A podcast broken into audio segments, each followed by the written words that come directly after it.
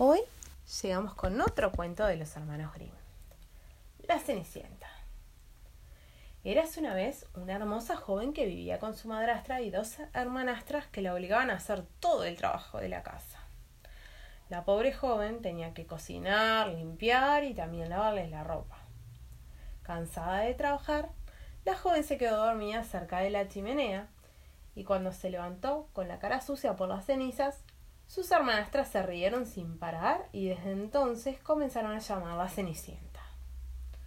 Un día llegó a la casa una invitación del rey a un baile para celebrar el cumpleaños del príncipe. Todas las jóvenes del reino fueron invitadas y Cenicienta estaba muy feliz.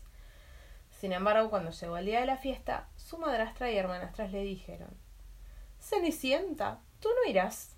Te quedarás en casa limpiando y preparando la cena para cuando regresemos las tres mujeres salieron hacia el palacio burlándose de Cenicienta. Cenicienta corrió al jardín y se sentó en un banco a llorar. Ella deseaba con todo su corazón poder ir al baile.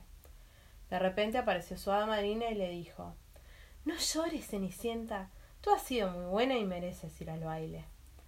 Agitando su varita mágica, el hada madrina transformó una calabaza en coche, tres ratones de campo en hermosos caballos y un perro viejo en un cochero. Cenicienta no podía creer lo que veía. Muchas gracias, exclamó Cenicienta. Espera, no he terminado todavía, respondió la María con una sonrisa. Con el último movimiento de su varita mágica, transformó a Cenicienta. Le dio un vestido y un par de zapatillas de cristal y le dijo Ahora podrás ir al baile. Solo recuerda que debes regresar antes de la medianoche, ya que esa hora se terminará la magia. Cenicienta agradeció nuevamente a la madrina y muy feliz se dirigió al palacio.